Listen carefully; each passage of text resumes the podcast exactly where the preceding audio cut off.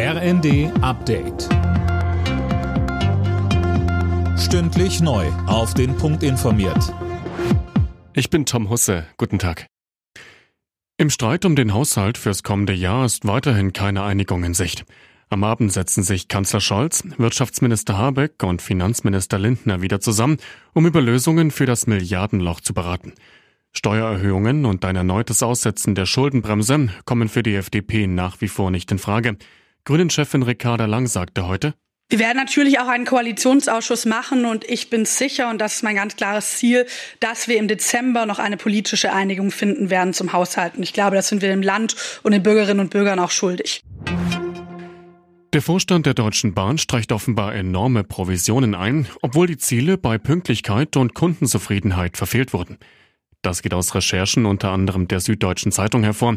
Demnach geht es um rund 5 Millionen Euro für das Jahr 2022. Die CDU verpasst sich ein neues Grundsatzprogramm. In Zukunft will die Partei beispielsweise mit einem härteren Kurs in der Migration beim Wähler punkten. Für alle Schulabgänger ist außerdem ein verpflichtendes Gesellschaftsjahr geplant. Auch ein Comeback der Atomkraft schließt die CDU nicht mehr aus. Generalsekretär Linnemann.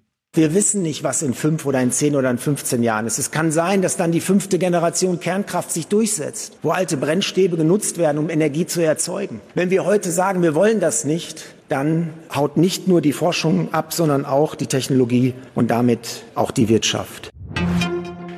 Jetzt also doch. Die Deutsche Fußballliga öffnet sich für Investoren. 24 der 36 Erst- und Zweitligaklubs haben für einen entsprechenden Antrag gestimmt. Der Deal soll den Weg zu höheren Einnahmen bei der Fernsehvermarktung freimachen. Unter anderem die Fanszene lehnt das ab. Alle Nachrichten auf rnd.de